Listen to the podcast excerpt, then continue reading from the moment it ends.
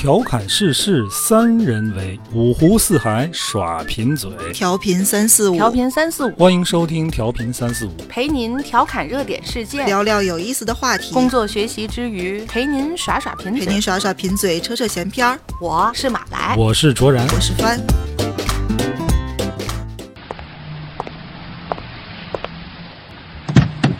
哎，卓然，你你你是要走了吗？啊，哎，那个我今儿限号，你哦能能能带我一段吗？上上来上来上来上来。哎，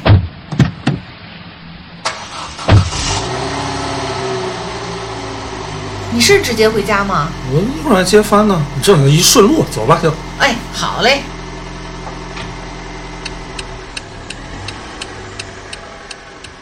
德大街由北马路。马总，你们家住哪儿？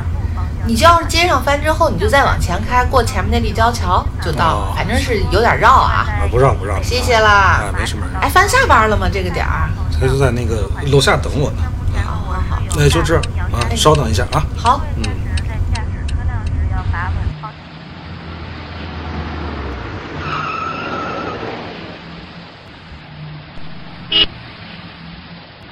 那个马总今天限号啊，接上他，你你先坐后边吧。哎，哦哦，你好，行吧帆。啊，马总你好。你好，你好，你好。谢谢了啊，还让你们那个绕一点儿，没事儿没事儿，这这有什么的？是这块拐吗？拐拐拐，右拐右拐。哎，好好，到了到了，行吧，停这儿。就这儿就停止，没问题。谢谢啊啊，慢点啊谢谢卓然。哎慢点慢点，帆再见。哎，再见。觉得合理。当地美食我总是先看的。哎，你你到前面来吗？我不去，哦，怎么了？不怎么。不，你过前面来，你坐后面干什么？怎么的了？这是？人坐过了，哎，大齐怎么说的呢？不，你这叫什么话？这什么叫什么？我是不是跟你说过，不愿意让异性坐副驾驶？哎，不是，那我们领导。那你你我还能让他坐后面去吗？你就不能在副驾上放个放个什么什么东西吗？哎呦，我这你也知道，我平时我车我也不坐别人，这不今天马总的限号吗？你就捎他一段嘛。那我今天他限号，明天又不知道谁限号了，也坐那儿。哎，你你行了，你别这么，你赶紧坐过来我吧。不，就不行。我跟你说这个事儿，就是我特别介意，我一直跟你说，你就不往心里去。有那么严重吗？我没看见也就算了，你这还一块儿又接上我，让我看见了。哎那那你说我们领导就说搭下车，那我能说什么呀你们领？导怎么那么没溜儿呢？这叫什么话？怎么这领导还返场了呢？是 返场还笑场了？笑死了！大家好，欢迎收听调频三四五。就没溜了？我是卓然，坐在副驾的是马来和凡。不是这坐副驾就没溜了吗？这马总太没溜了。你说坐个副驾就没溜了，正好就得就就就得论这个。哎，乐死我了！哎，今天要聊的这个事儿啊，刚才三四五小剧场应该表达很清楚了，对吧？这个小事儿，但是背后的好多原因呐、什么其实还挺复杂的。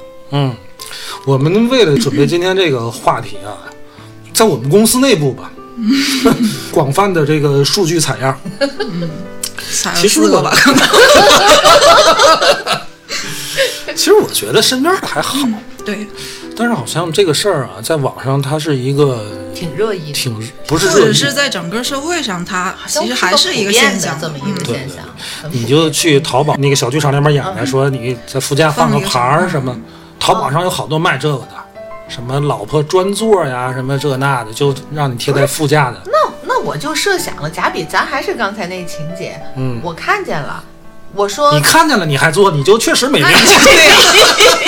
不是，就是假比说，我说哟，我说那个不能坐呀，我晕车呢，反正就这么一会儿。你这个你会怎么说呢？你是就会死命坚持，你说哟不行不行，我怕我老婆不高兴。我跟你说，这里边这个男的，当老公或者当男朋友的，确实挺难做的。对，我真的没有这个意识。我年轻的时候可能也没有这种社会现象。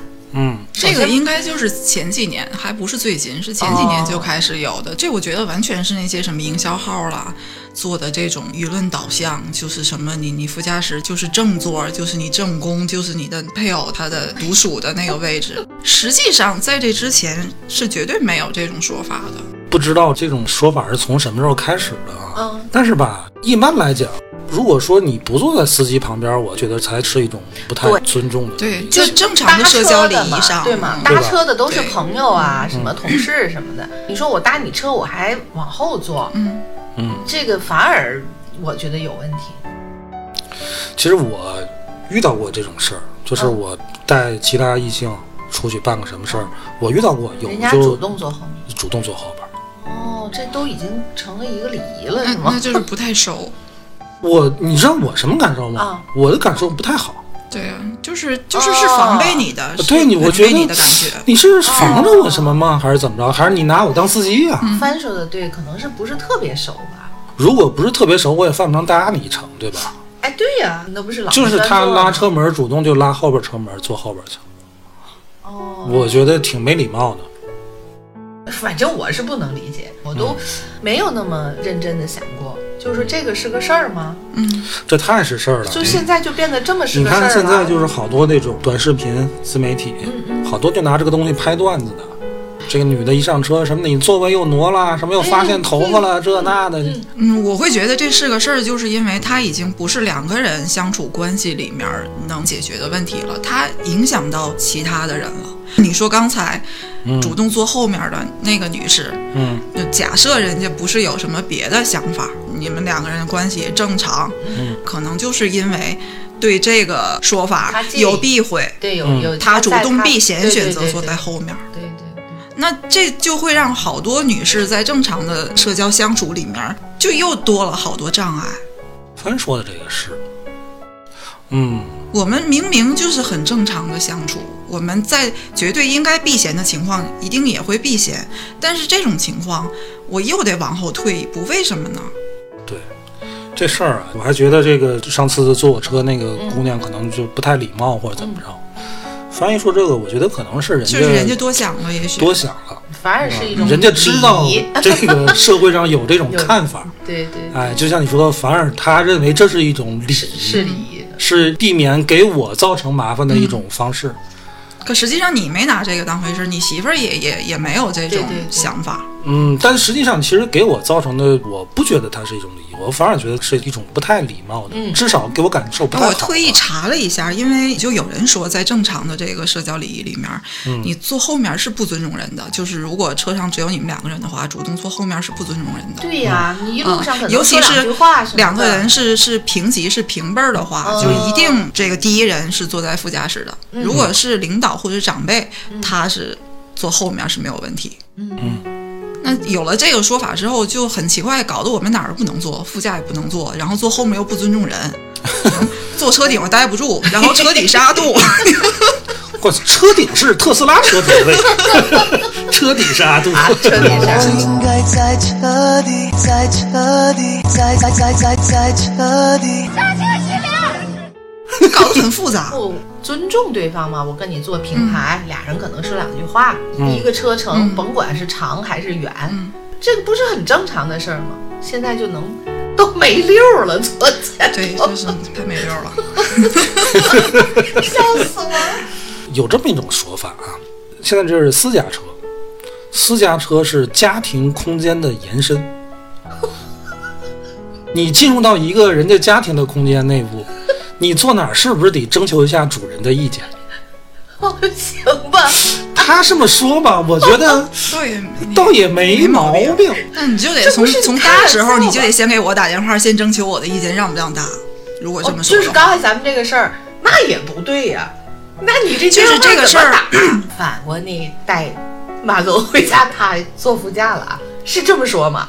但是问题啊，他说的这个啊，嗯你看上去好像说的有道理，嗯对吧？你征求这个主人的意见，因为私家车是你家庭空间的延伸，没毛病，对吧？可是问题，你真是待客之道的话，客人是不是得请上座而且而且是随意，啊？对吧？随便随便坐，刷随便的坐哪都行，还不用换鞋了啊！这这怎么都行，这是一般家里来人对呀、好比人家真问你，呃我坐哪儿啊你能说你坐后边去？别你看咱多事啊，是我老婆坐的啊，后边去。这所以这就是这就是一旦面临到嗯两人之间出现了另外一个局外嗯。人，就会很尴尬，不管怎么处理都会很尴尬。我觉得啊，作为女性啊，你就不应该提这样的要求，除非啊，你男朋友、你老公啊，这车啊就是他上下班代步，别指望他有什么其他的社交活动。嗯。对呀、他他公司 就他一人儿，或者是都是男生，那哎不，可因为这是一个很正常的对避免不了社交场合即便是你私家车，对吧？同事一块儿出去吃个饭，或者一块儿出去办个事儿，对，这都很正常。不过你也别说这个副驾呀，就是你说小两口儿，对吧？男的开着车，女朋友或老婆坐旁边儿，呃，聊天儿说话，这好像是挺亲密的这么一个一个位置。你要这事儿归根到底，我现在想就是你得对你老公有多不信任。你看啊，这个我在录节目之前，我才打电话问我老婆，我一直没想起来这个跟我老婆的数据个数据采样。你 你们忽略了，他怎么说啊？因为我觉得我老婆肯定不会。啊，我问他，我说那个你介意我要出去带女同事、女同事坐副副驾吗？嗯我说不介意啊，我介意那干什么？嗯，林帆不天天坐你副驾？我 们朋友们怎么不知道，翻啊跟我一个办公室，他就坐我右边，对。对，那不就等于天天坐副驾？指的是这个天天而且而且，其实我们俩一块儿出去，如果去见客户，就就也是我也是，就是很正常坐副驾尤其是他后来车上有宝宝座 对，而且我老婆说，她说我要跟领导出去，她经常跟她一个男性领导出去办事儿去。她说人家是是我们领导，你说我坐后边儿，是啊，感觉是 他跟领导当司机是 就是不太礼貌对吧他？说如果但是如果三个人呢，嗯有两个男同事有一个他，那他肯定坐后边对，让两个男的坐前边，对对对对吧？但是如果那两个男同事其中有一个是更大的领导，大领导那大领导坐坐后边呗，他还得坐还前面去。我说你这个特别得体，这是正对，这不是常的逻辑。最好的一个嗯特别棒处理的一点毛病没有。对呀，为什么你非要纠结这个副 副驾这个事儿？其实咱聊这么多啊，这都是这个这个问题的表象，嗯，表象都一都是一样，反正就是这社会上有一部分女性就特别在意这个副驾这个东西，嗯，但是你们觉得她在意的究竟是副驾这个位置，还是这背后的什么东西？对对方的不信任？我觉得是不信任。这个他是对对方不信任，还是对其他女性不信任？哎，因为咱身边啊，确实也没有这样的这个案例也不太好分析。我感觉好像是更在防备其他的女性。不，你们觉得有没有这种可能，就是他其实没有对对方的不信任，但就是接受不了副驾这个，就像我我刚才说的，就是认为这个私家车是他们家的家庭空间的一个延伸，有这种可能性吗？可能我觉得不是，不会平白的就去介意这个事儿。是方刚才说的那个，他到底是对自己的伴侣不信任，还是在防备所有的跟他的这个伴侣交往的异性呢？我没不信任我老公，我没不信任我男朋友，我就嗯不信任你们那些人。不信任那些没溜儿的人，你们这些人就都对我老公有想法，对他可能是 我觉得更偏这种，这也是我对这个事儿不是很高兴的一个点。嗯又回到咱们之前说过的那个女性对女性的一种仇视，嗯，好像男的就没这个情况，反正我是没有啊，那就不会想到这回会事儿。想到这个。这你看我老婆也经常她自己开车，对。对啊或者是跟同事开车出去我怎，么就没就这话题问问你姐夫？我天天开车，你介意我有个男同事或者什么的坐在我的副驾？我他更想不起来姐夫跟您说这事儿了。，不坐那儿坐哪儿？后备箱。笑死了。你说这个就算是一个奇葩的事儿了。呃，前几年吧，我还知道一个奇葩的是拧瓶盖儿，你们知道吗？嗯，女生买了矿泉水或者什么拧拧不动嘛，嗯她就会，比如说就主要你帮我拧一下，嗯然后实际上是这个男生的伴侣会很不高兴这件事儿，不高兴什么？就你凭什么帮他拧瓶盖儿？他跟你什么关系？哇，还有这个？那你要这么说，我还帮老太太拧过瓶盖。我真的，我有一次啊，看见那个有一对老夫妻，老太太拧一瓶可乐，拧半天拧不开，嗯，那大爷过来，大爷拧不开，嗯，你就过去了。我说我就过去，我帮他拧开了。这种行为算是尊老，但是我说的这个行为，而且他那个爆发点，其实比如说啊，你老婆在旁边儿，然后你很自然的就帮了一个女同事帮她拧了一个可乐，就但这件事儿的这件事儿的重点是你主动帮我拧，还是我递给你让你帮我拧？都打。不是啊，你们说的，我突然好像明白一些什么事儿。嗯嗯，这个拧瓶盖儿也好啊，副驾驶也好啊，嗯都是被人凭空制造出来的能以宣示二者关系的这么一个东西。对，没错。但其实就是说我在一个女同事坐副驾，或者我帮了一个女同学拧个瓶盖这并不代表什么，这些东西都被放大了，都被放大了。莫名其妙的成主权问题了。对，成你宣誓这个男人是我的，嗯，除非是我说来卓然帮他拧，你可以拧，来卓然你可以让他做。不是为什么这个现在有这么多这样的问题？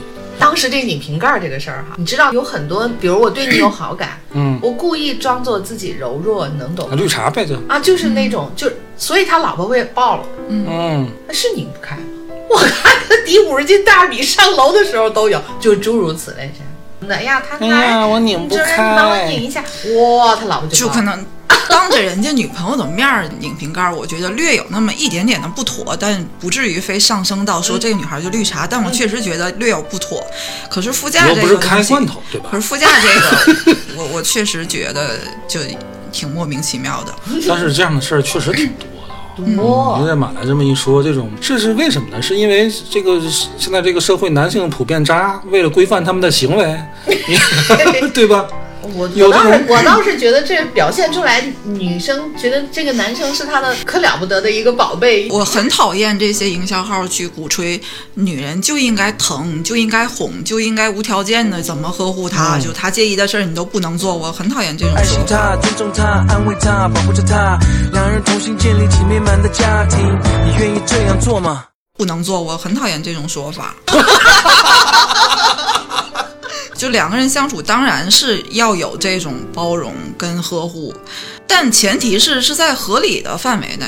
嗯，就一个本身不合理的东西，我没有理由非得要迁就你。嗯，你说这个前几年我看过一篇文章，她说一什么事儿呢？说她老公啊，天天开车上下班会载一个女同事，嗯，当然也没提副驾不副驾的问题啊，但是她老公天天哎当顺风车去拉这个嗯女同事，一开始他老婆还觉得没什么，后来就觉得有问题。有问题。她老公跟这个女同事之间也没有任何的问题啊，嗯，但是他老婆就觉得这事儿不安心，心里不舒服。这个我能理解。嗯，这个 天天拉，我觉得是我也肯定是有问题。对，这个跟那个副驾还不是一个意思，不一样啊。你你天天天好嘛？这不成接送了吗？对啊，成专车了，啊，给钱都不行，我跟你说。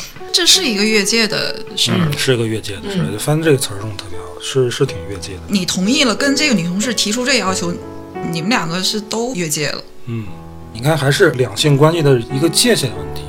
像你比如说刚才我说那个，你天天坐人家的顺顺风车，确实是越界了。但是你要是愣把这个副驾驶划成一个特别私人的这么一个界限，其实也是你的界限太宽了。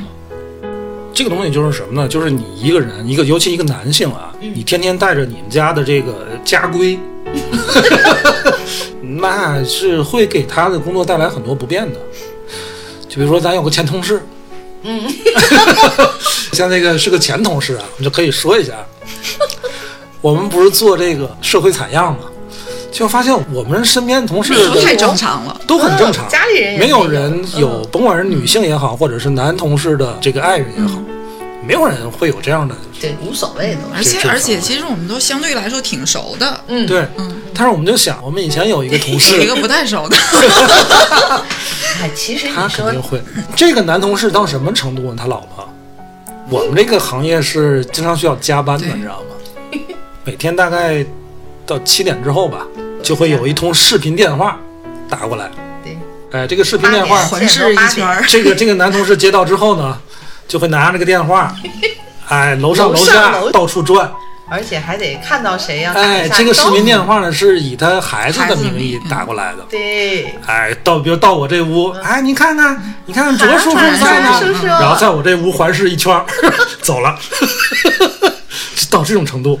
一次两次啊，觉得可能还是、后来就是他自己不说，所有人都明白是什么。对，而且就是他老婆就是隔几分钟来一个电话，隔几分钟来一个电话，影响工作了呀，这个事儿。我无数次的跟咱们以前这前同事说，他就你你甭理他们，我说你不理他不行啊。嗯，不理他你就没溜儿啊。不是，我听他聊过 QQ，你知道吗？你还 你还干我这，你是够没溜的。对呀、我跟他一起盯稿，他如果要是再用键盘去敲 Q，他是不是就干不了活然后因为我就坐在那儿，因为没有什么私密的话，嗯嗯，一直在闪，就一直就就是在闪，问几点完？对嗯 根本就没有什么正事儿，他也不回。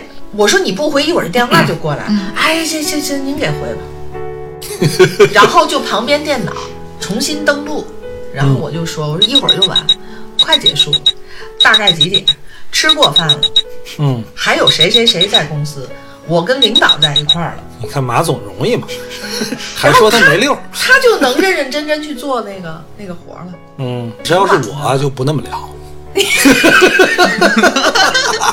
幸亏你没跟他一块儿定过稿儿。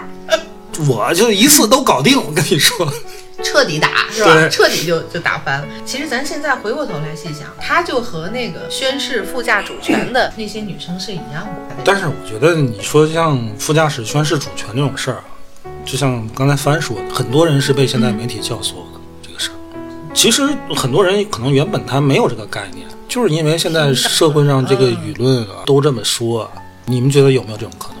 太有了，有还是有，太有了。尤其尤其比较年轻的煽动，，嗯对吧？？被蛊惑，这不都是很正常？对，人家说的对，那副驾就是不能让别人 很多营销号就是愿意给人去定这个行为规则。你们俩过的日子好不好？你在乎副驾上是什么人吗？嗯，就真有什么事儿，各种 有防宣誓不住。宣誓主权，还有一个挺挺奇葩的，你知道现在的小女生送给男生礼物都送什么吗？主要你想吧，你搞对象的时候，你女朋友都送你什么礼物？围巾、手套，这我能瞎说乱七八糟。就是不是就这类的？他说的这种一般上学的时候也就是这样。啊？如果咱们就说上了班的，像这个围巾得亲手织的，对白围脖儿，你对白围脖甭管织的好不元好，宝织的大大大粗棒线，反正得织对。现在的女孩送文胸的肩带儿绕成手环儿，你看说人家 什么玩意儿？内衣的肩带内的肩带儿，它那个不是有个扣儿嘛，可以抽长，然后它剪断它，然后就绕上，再脖在那个剪断它，对，就是肩带的那内衣角怎么办就不要就改成手链儿嘛。不，他就为了要那个，哦，就废废废掉一个内衣。或者是单独去买肩带儿。你刚才说在淘宝上查了这个副驾上一个专属牌儿，哦你去查查肩带儿的这个当手环儿，一样在淘宝上卖，胯子，一样在淘我宝上查一下，卖的还很凶。你能明白吗？那个文胸肩带儿有一个像 S 形状的这么一个挂环儿，不明白。不是？好吧，你你在淘宝上查内衣一下吧，肩带手环儿，看到我还真有。这个事儿又不是我内衣瞎肩带说的。手环儿，超二十种颜色肩带手环儿，我的天哪！对呀、神经病。这个之前兴的是什么呢？你女朋友嗯，让你把她扎头发的那种黑色的那个猴皮筋儿啊，就是那个扎头绳儿，套在你的手腕上。啊，这个销量还不低呢！哎呀，你查吧，天哪！有的是。最早是一个扎头发的头皮绳儿，嗯，然后是十字绣，嗯绣一个，比如你手机的那个钥匙链儿啊，钥匙链儿啊包上面的一个什么，但是绣的时候，他会要扎破自己的手，弄一滴血在上面。这为什么？DNA 啊，不说是少花心或歃者是什么血为盟上面呗就是这样就好像是就下周了就。就更灵了，你合合咒就你就 你就铁定是我的人了，你自己男玩的朋友嘛，太血腥，就是就特别小孩子都玩这么暴力是吗？然后就是现在的这个肩带儿，但是其实我能理解，就是嗯年轻人，尤其是十几岁，对在大学期间嗯的这些年轻人谈恋爱，就会做出各种各样非常愚蠢的表示忠心对方的年年轻人这样，我还能我能理解，我觉得这是一个很特殊的群体，就是可能换做我年轻的时候，我也会跟当时的流行去跟风，秀一些奇怪的东西，只不过现在流行变了。你你现在更乖，诸葛连弩。但是我觉得但是这内衣肩带儿那很隐私的东西，你看，怎么能？所以你的男朋友带出来，啊，这个表示你们俩之间足够亲密，呃，对啊，那而且被别人看见了吗？就就为让人，看见我宣誓你名草有主，你是我的。不但让别人看见，你也不能让别人看见你老婆内衣的东西啊。那是个肩带儿，你可以发挥你的想象。他就是说，男生带着，那你怎么不把内裤的后皮筋弄下来，做个弹弓子，崩你们家玻璃？我抽出的裤衩里的后皮筋，我做个弹弓子打你们家玻璃。小安，加大药量。哎，快 快，这个不就是因因为啊，还有炫耀的 越越来越开放了，然后送的东西就也在男跟着生带升级。着那个，你还能跟你哥们儿嘚瑟呢，看见了吗？嗯，看见了吗？这就是小孩儿之间很幼稚的。我觉得那就是以咱们的眼光看那个奇葩。可是再倒回去之前，就是咱们去什么织围脖的时候，可能可能我妈看我也觉得奇葩。我觉得这很正常，这就是时代变了，流行变了。织围脖脖，它怎么也是个手艺啊。哦，那不那个自古你问问现在送肩带的小闺女，她会织围脖？就是因为不会织，所以才才要有其他的替代品嘛。马来，你说这个啊，虽然也是一种宣示主权的方式啊，但是跟这个副驾、啊不一拧盖儿样，这还真对不是一回事。帆刚才说了嘛，这年龄段儿也有差距。像拧瓶盖儿、副驾驶都被放大一些很正常的这种行为。你们说到这个，我还有一个就是，我从年轻的时候到现在，我一直不太看得惯的一件事儿，就是男的帮女的拎包。这件事儿啊，在我那个年代，就在自媒体不是很发达的那个年代，就已经被宣传成为一个男朋友对女朋友无微不至、体贴的一种标志性的动作。哦，但是我一直觉得这事儿很矫情，我一直觉得这事儿很矫情，没必要啊。而且我也不觉得这事儿很好看、很绅士。你看大街上啊，嗯，一男一女两个小年轻，女的穿的也呲儿趴的，男的捯饬也滴儿哒的，但是男的就背一坤包，真的很难看。这个东西有这个必要吗？你比如说你们俩人去逛街，买了一堆东西，大包小包的，对，我就是拿你这些东西全都让那男的拿着，这都正常。都没问题。但是你那个包啊，女士那个包，那就是你女性的一个一个配饰，一个东西，你为什么要让你男朋友拿着呢？嗯，你要嫌沉，你别背那么多东西啊。嗯，说的对呀。很多女孩儿，包括现在很多男的，都觉得这是一个很正常的事儿。我觉得这这忒不正常了。嗯男的东西就是男的东西，女的东西就是女的东西。我不知道你们你们怎么看这事儿？因为帆，你要是跟男朋友出去，你会让他帮你背包吗？这个包，反正对我来说就是整个搭配的一部分。嗯我穿什么，然后我选背哪个包，我就是为了好看才背，我为什么嗯，让他背呢？有时候我跟我老婆出去啊，我也不是说从来不会帮她拿包。嗯，什么情况下会呢？就是我的东西都放她包里了。哦，我我出去我不带包啊，什么手机钥匙啊、我手机钥匙什么乱七八糟，我都放她包里，她包太沉了，有时候还有儿子的东西。嗯，我说我也拎着吧，那他那个包肯定大。啊，肯定大。但平时我们俩要出去逛街，肯定就是他背他的包，他也不会让要求我帮他拿。哎，就是理解不了双方想要呈现给其他人看的、想传达出来的信息到底是什么。嗯，就是有没有可能女的想表现出来的就是这个男的对我，疼就是我吗？关心？甚至是有一点点卑微的那那种的呵护跟疼爱，他在我面前是那样，因为毕竟一个男的拎着一个女包，嗯他是不会精神到哪儿去的。主要要不说这个，我都没有太。但是仔细想想，这是一个非常非常常见的，而且我都已经觉得这个是很正常的事儿。我觉得特别不好看。对，我就是不好看。我觉得好像这是一个很常见的现象、啊我觉得特别给男人丢脸。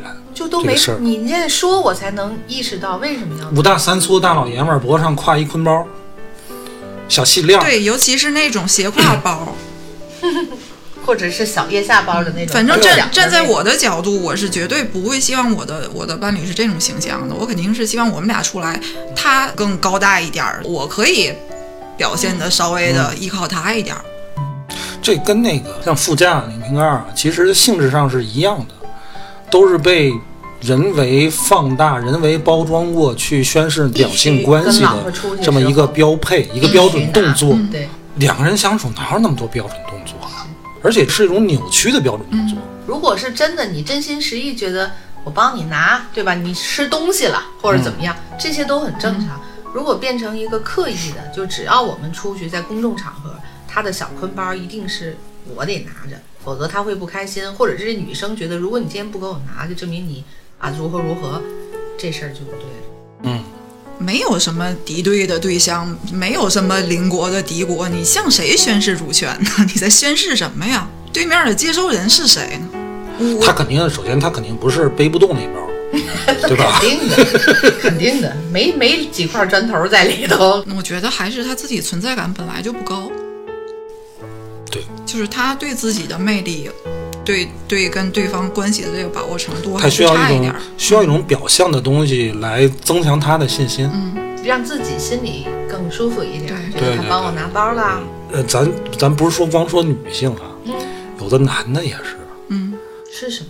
他以这个帮女朋友拎包为一种荣耀。为荣，嗯，嗯，这不就是戴上哎手，跟就环？跟你说戴上手环那种感觉 是一很自豪哎，很自能炫耀豪，能炫耀。看你看我的这手我有环对象，双方面面的。哎，你单身狗，你看我背一坤包，你看了吗？因为我只是问了我家里的孩子，就关于这个副驾，我说你那个，咱们那个我这儿媳妇她介意你的那个副驾驶带这个你的女同事什么的，嗯，他就说嗯不介意啊，没有事儿啊，没有，他哪有他哪有女同事啊？当然了，我也是这么，我说好像你女同事也比较少。他说 哎，然后我就忘了问他，就是他如果跟他老婆出去的时候，他会不会拿包？你们俩也都也都认识他，以他那个性格，我觉得他可能很正常的就把这个包挎上拿上。那你觉得他很正常的把这个包拿起来的原因是什么？因为他在出发点他在马路上看见所有的男生都帮女生拿，他就认为这个事儿做起来就是一个行为规范，是一个一定要拿的事儿，他都不觉得这个有什么问题。我现在觉得这个事儿挺要命的，对呀、对呀、这个东西啊，我觉得就是看出发点是什么。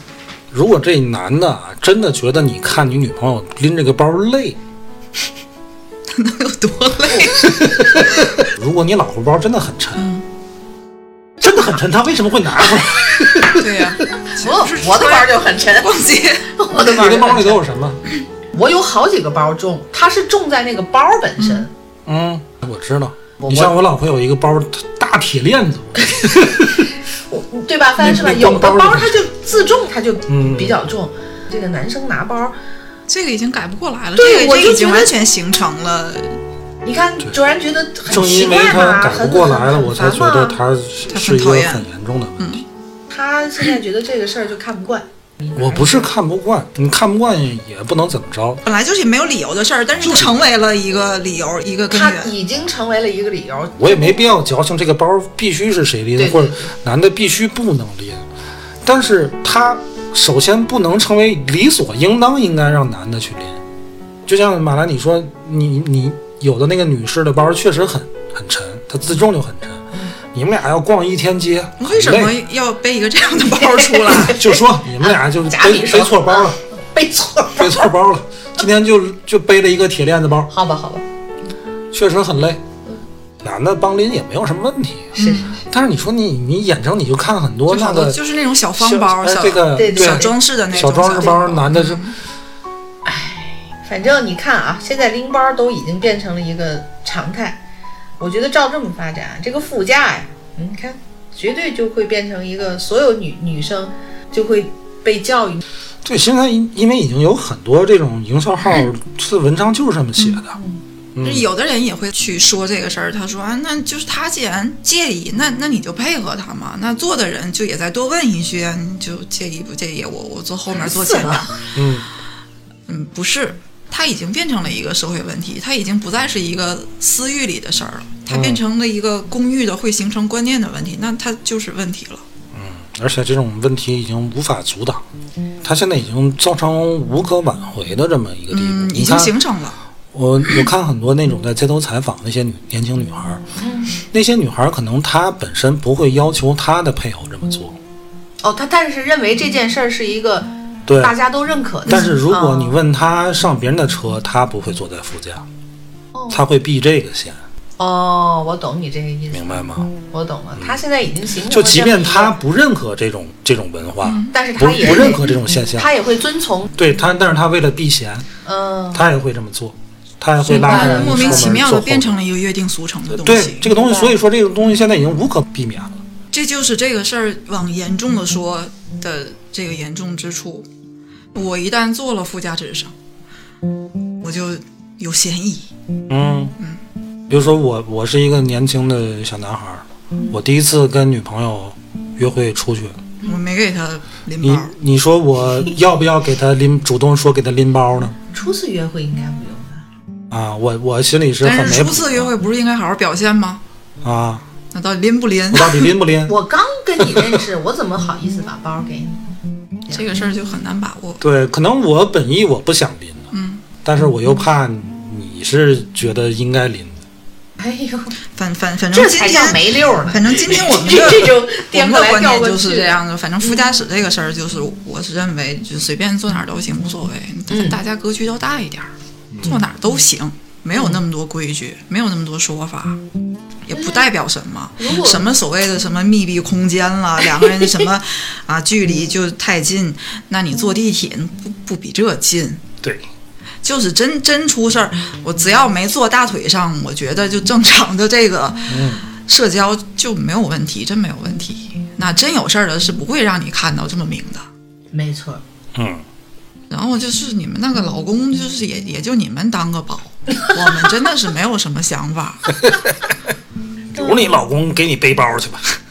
主任刚才提到那个，可能就是即使是我不介意我老公的副驾是这个由他单位女同事坐，但是我自己如果是上同事的车，嗯我会很介意。嗯，这事儿就我都没那么想。现在这么说起来，我觉就是女性得这事儿女性很要命对女。性无形之间对吧造成的一种压迫。对，这就是刚才凡说的，女性给自己设置的障碍嗯。哎呦，还嫌本来没有这个障碍对吧还嫌事少，还又不能做了，行吧？你们、你、你们老公也好，你们老婆当时副驾，谁副驾没做过教练？对吧？那是教练的车。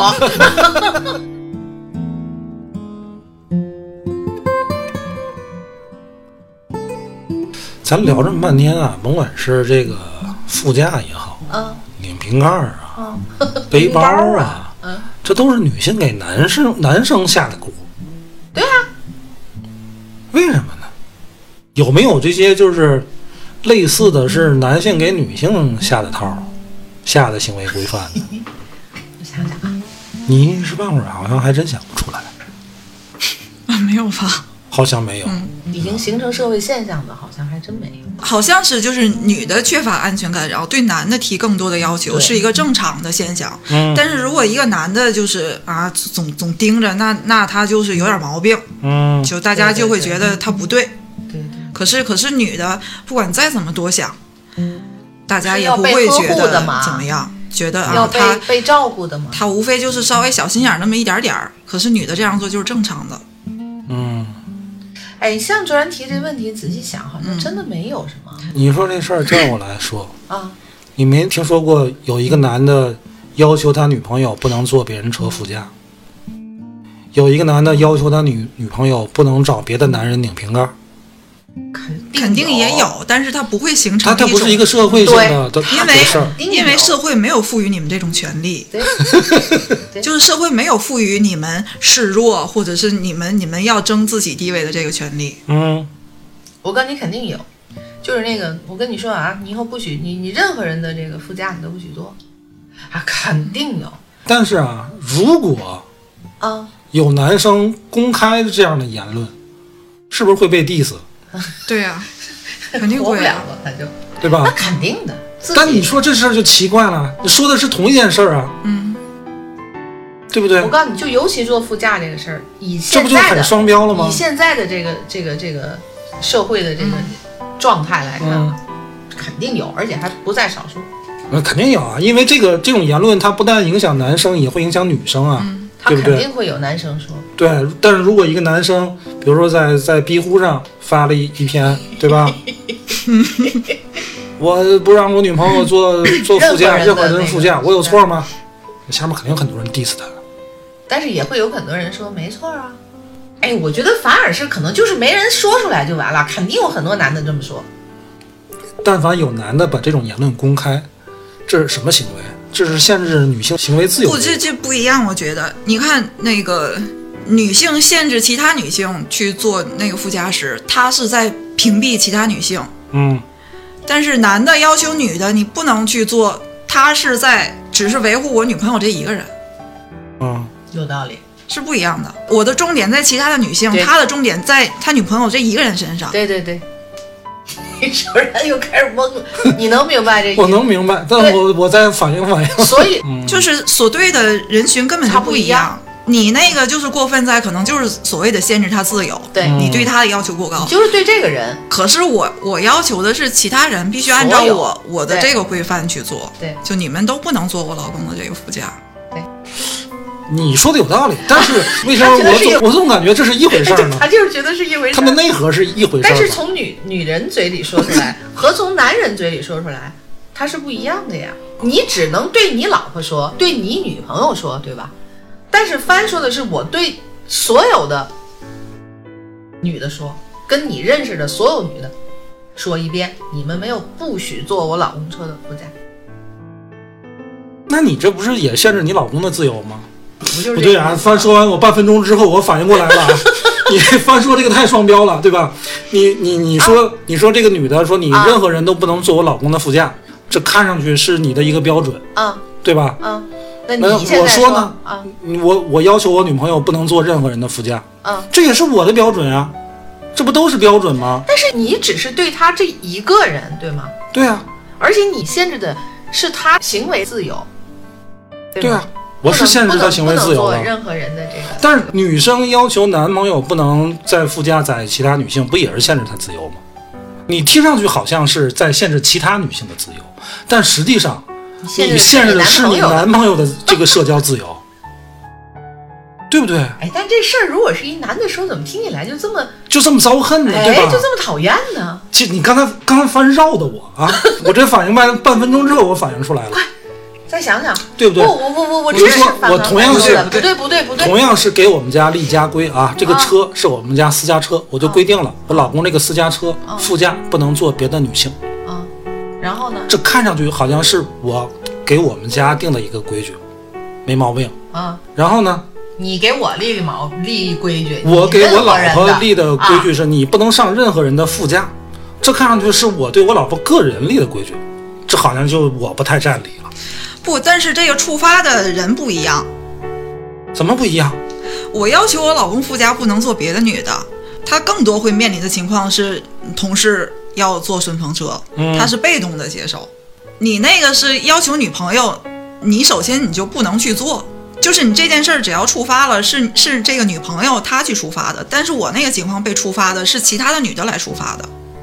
不对啊，不对啊，不不对啊，不这当当有点乱啊。卓然刚才说的是，他是给一个车定规矩，他另外一个是给一个人定规矩我跟你说。马来，他不是给车定规矩，他就是给我啊不不定规矩。我女朋友给我定的规矩，你这个车不能副副驾不能坐任何女性，啊，这是给谁定的规矩？给我定的规矩。这规矩谁来执行？得我来执行。我靠什么来执行？我得靠拒绝来执行。嗯，明白吗？然后我每次我要执行他这规矩，我要在在同事的话，我必须拒绝人家坐我副驾，嗯，或者我必须得直接出来你坐后边去，后边去。但是我要给我女朋友定规矩，你不能上人家副驾，她只要不上副驾就行了，她只要直接坐后边就可以了。你觉得这两个哪个更好执行？肯定是我给女朋友定的那个规矩更好执行吧？这女的给这男的定的规矩，让会让这男的更为难吧？对不对？对不对？对，你们对你们你们想想，从执行来说，那个是更好执行。期待的眼光但是看着翻，但是，但是，我希望你嚼过它。但是从这个对社交上的影响来说，肯定是我这边更严重一点儿。怎么会更严重吗？我我也就要求你觉得你限制的是那我一个人也觉得你限制的是你你女朋友、你老婆这个事儿，就是你你有但是你问题。你们问题，你们想想，你要求我副驾不能载别的女的，你是不是也限制我了？我我没有限制你，你我你怎么没有限制我？你看，哎，我不是那你说我出去啊，我就不能跟女同事一块儿出去办事儿了，对吧？我要跟女同事出去一块儿办事，女同事坐我副驾，这些很正常的事儿啊。你给我立了这么条规矩，你说我是跟不跟女同事出去办事儿，对不对？就是，哎，听众朋友们啊，你们给评评理。同样是两条规矩，你你们觉得哪个更严重？反正好哪个更限制人身自由？反正好像听起来是老公听起来好像这个立规矩老公给老更过分一点更过分，对啊他直接加在这个人身上，对对对对对吧？但实际上，我觉得是老婆给老公立这个规矩更过分。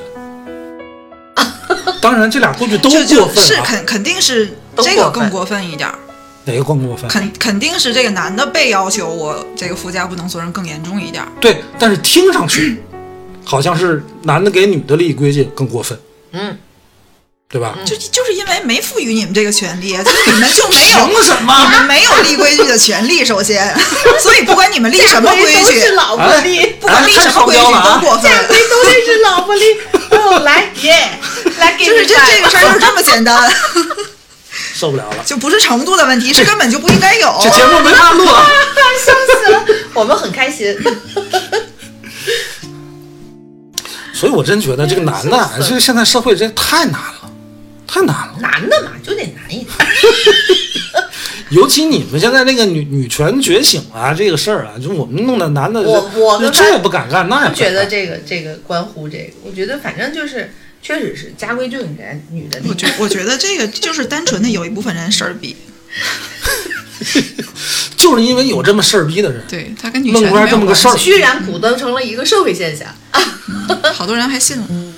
其实刚才咱说，甭管是男的给女的立立这规矩，还是女的给男的立这规矩，都是因为这个事儿被毒害的，嗯，对吧？大可不必。我在看这个事儿的时候，就是也也是有一个投稿的故事讲的关于副驾的这个事儿，然后下面就有好多人讨论嘛，嗯，呃，也是基本上一半儿一半儿吧。有的觉得神经病，这坐哪儿不行啊？就哪儿这么多事儿。然后确实有一部分女的真的是觉得啊，我也是，我我也很介意这个有其他异性坐副驾。然后里面呢，就有一个女的讲了一个，呃，她另外的一个故事，也也是关于这个整个的社交相处里面，她感觉到越界的行为。嗯，她说她跟老公去朋友家吃饭，就是也是两口子。嗯，然后吃完饭呢，她老公就想抽烟，对方这个朋友的媳妇儿就是自己抽着烟，抽着的烟，嗯嗯，就从嘴里就是拿下来就给她老公了，她老公还就接了。这个不合适。嗯，这个这个是一个很越界的行为，双方都都很越界，很没有尺这度。这个这个是不行然后他说，我当时就在桌子底下踹他一脚，然后给他发微信，让他赶紧给我转三千块钱，就是买我现在不当场掀桌的钱。这个我转了 当场就转了。他说不转，我就是当场就掀桌，我就翻脸。他说，而且我知道那个朋友的媳妇儿没有别的想法，他就是那么一个二二乎乎的人。抽烟的人不会这样的。他这媳妇儿也够没溜儿的。我我觉得这才叫没溜儿。就像他说的，是知道他那个媳妇，儿就是个二二乎乎的对人儿哈。我哎，他这个处理方法我倒觉得挺新鲜，立马给我转三千块钱，不然我就掀桌子。这事儿不是他们商量好的呀？这个挺有意思的，这是我觉得这事儿是这样，没 他跟他。对方那朋友家老婆啊，两人打赌。他说你呀、点根烟给我老公，我赌他不敢接。哦，他要不敢接呢，嗯你输我两千块钱；他要敢接呢，我输你两千块钱。然后他接了，他接了之后，他就给她老公发发短信：“你赶紧转我三千，要不然我现在掀桌。”里外里他肯定不输啊，那还挣一千她还挣一千。那这她老公家里少了三千，里也是从自己家里往外掏钱。有毛病才跟那个那个媳妇儿定赌这个呢。但是这事儿也也很难办。你说他把烟递给你了，你怎么办？啊，我再拿一根儿，这反应咱还能没有不不？不，你瞅你的，你瞅你的，我再拿一根儿，这不就一句话？这不就一句？话吗？所以这个行为就是我我在教育我自己的老公，他没溜儿我管不着人家，但是你接了，这就是这个对你的问题。对对对，而且这个甭管我这事儿要搁我，我能我能吓傻了，在那儿。你就想吧，他递给你烟，他甭管是嫂子还是弟妹，你肯定愣了，对吗？啊，所以这个这个老公可能也是那么一个就不多想的人。不抽了，不抽了，不抽了。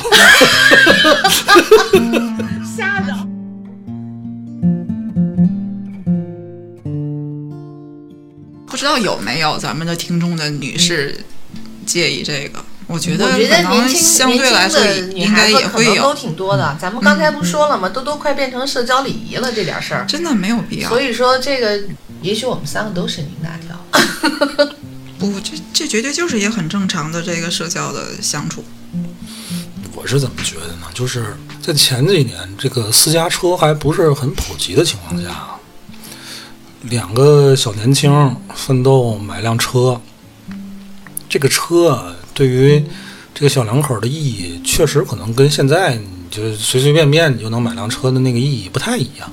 嗯，那说到这个车啊，当时我还没车的时候，我特别喜欢一一款车叫赛欧，你知道那车吗？我知道，别克的一个旅行车。我有一次我坐公交车啊，等红灯的时候，旁边有辆赛欧，里边有小两口，哎，我就感觉他们俩的背后的生活场景我都能想象出来，真好，就觉得特别好好，特别美好。你想到这个点上啊，可能确实是有点像那个营销号说的，这个车的这个空间是家庭空间的一个延伸。可能这个车是两个人都花心血在上面呃，这个车承载了两个人特别快乐的时光在上边。如果从这方面的理解呢，我是能理解，就是说你这个副驾确实是一个特殊的位置。嗯，问题是现在不是当初那种情况了。不是当初那种情况，这车也是我们家的。是你们家的。现在这个车更回归它交通工具本身了。嗯，过去这个中国刚有私家车，刚走进家庭的时候，这车可可不是一般的这个这么个东西，对吧年轻时候有个车，可恨不得你坐嘛，我带你回家吧。坐后边去。呃我从这点上，我多少能理解，尤其就像说车又是一个特别密闭的空间，对吧？我多少能理解。可是现在这个这个车它就是个代步工具，可能现在有很多家庭，它不止一辆车。对，啊，你一辆，你老婆一辆，有的甚至还还有个电动车，嗯。啊，就限号的时候俩人甭甭管谁谁开了一下，它没有什么特殊的意义了，其实已经。可能咱们听众里边也有不少女性听众，可能也会有这样的想法。我觉得我们也不是说劝你们要放弃这种想法，因为就像刚才说的，这已经形成一种社会的但不要再把它往上上升程度了。对，嗯。对，哎，我觉得就是你有时候应该能理解一下你你你老公那个、那个处境，对吧？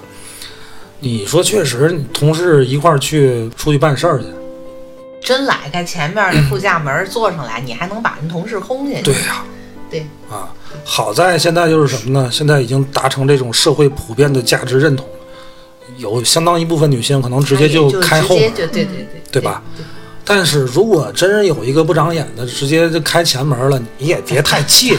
怎么说话？哎，他就是没溜儿而不起已有。那些没溜儿的，知道吗？哎呀，气死人了！得了吧，那今天就聊到这儿，再见，再见，再见。拜拜，拜拜。嗯。长点心。坐下，坐上我的副驾，你打扮的还是一样很热辣。我有时太忙忙就把视力扩大，但只要你需要我，能把星星射下来。送给我的女孩。我挣的钱太多了，需要你来理财。Rose Gold Cartier，保持我有几台，我却只想早上能从你身边醒来。春暖的花开，带走冬天的感伤，微风吹来浪漫的气息。每一首情歌忽然充，就在此刻突然见到你。